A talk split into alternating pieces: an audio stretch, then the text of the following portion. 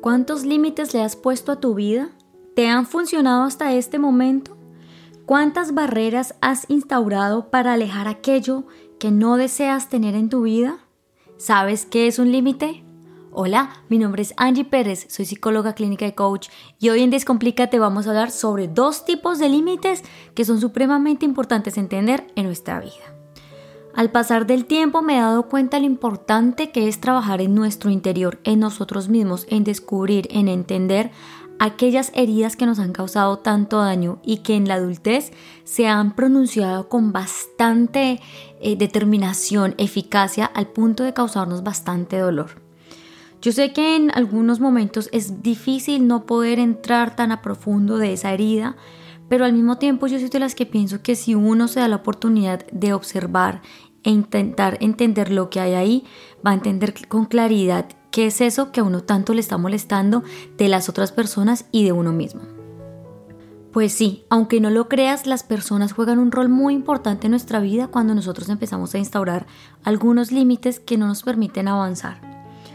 Yo sé que hay momentos en los que nosotros no sabemos em, por qué estamos actuando de la manera que, que estamos actuando, le tenemos rabia a ciertas personas y no sabemos con claridad por qué es y nos la pasamos absolutamente toda la vida entera decidiendo todo lo que no queremos, lo que no deseamos de nosotros mismos y de los demás.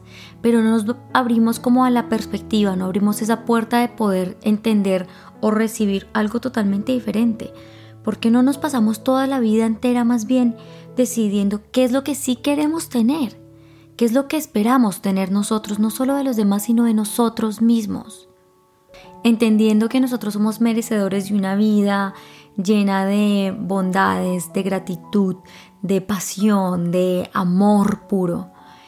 Y bueno, pues ahí yo pienso que lo más importante es entender que nosotros somos em, esas personas que desafortunadamente nos damos cuenta o nos fijamos más en las cosas negativas, en lo malo, en lo que no está bueno, en los errores de los demás, en nuestros propios errores, que en todas las fortalezas y destrezas y habilidades que tenemos. Y es ahí cuando nosotros empezamos a limitarnos, a limitar esa forma de expresar lo que nosotros somos, a limitar esa forma de decir lo que nosotros quisiéramos o desearíamos hacer y a limitarnos en, en ciertos contextos y con ciertas personas por tener un miedo grandísimo a expresar lo que nosotros somos y lo que quisiéramos lograr. Evitando de esta manera tener algún tipo de problema, discusión o lo que sea con esa persona que tanto amamos y tanto queremos. Entonces aquí voy a intentar responder, ¿qué es un límite? Es una palabra que yo a veces uso, pero, con, digamos que con mucho cuidado porque quiero que ustedes observen esto. Cuando nosotros vemos límites, ¿por qué nosotros cerramos nuestra casa con candado? ¿Por qué creen ustedes que los conjuntos residenciales en su mayoría tienen alrededor una cerca que no permite que las personas de afuera puedan entrar a ese conjunto residencial? ¿Por qué los países tienen fronteras con puestos de control? ¿Por qué los aeropuertos tienen puestos de seguridad? Y así podemos encontrar un sinfín de límites que el mismo mundo nos ha instaurado y nos ha dicho que si nosotros ponemos esa barrera es para alejar a aquella persona que nos puede causar daño. Y es así como a través del tiempo nosotros vamos aprendiendo la primera forma de ver el límite y es a través del miedo creyendo que viene un otro a causarnos un daño gigante que nos puede afectar nuestra vida propia y también la de los demás. Es decir, al final como que nosotros estamos es viviendo el miedo de los otros pero no nuestro propio miedo. Cuando tú conoces a alguien, y tú se lo presentas a tu familia, tu familia te empieza a decir un montón de cosas que pueden que sean ciertas o no, pero entonces tú ya empiezas a verlo con los ojos de la limitación, de que te va a ir mal, de que esto o probablemente lo otro. Porque las limitaciones siempre vienen del miedo a causarnos algún tipo de daño. Entonces ustedes se preguntarán, ¿por qué todo el tiempo estamos poniendo límites en nuestra vida? Pues yo aquí te vengo a preguntar a ti, ¿cuál es la herida que tienes abierta que no has podido sanar? ¿Qué es lo que no has podido cerrar? ¿Qué es lo que no has querido entender? Porque la vida siempre te va a mostrar de forma espiral circunstancias, situaciones similares para que tú traigas atención a esta situación y puedas entender qué es lo que tienes que aprender de esa situación en particular. Si vemos el límite desde la perspectiva del miedo, podemos entender que todo el tiempo vamos a estar evitando situaciones que nos van probablemente a causar malestar, pero no hay ninguna seguridad con respecto a esto.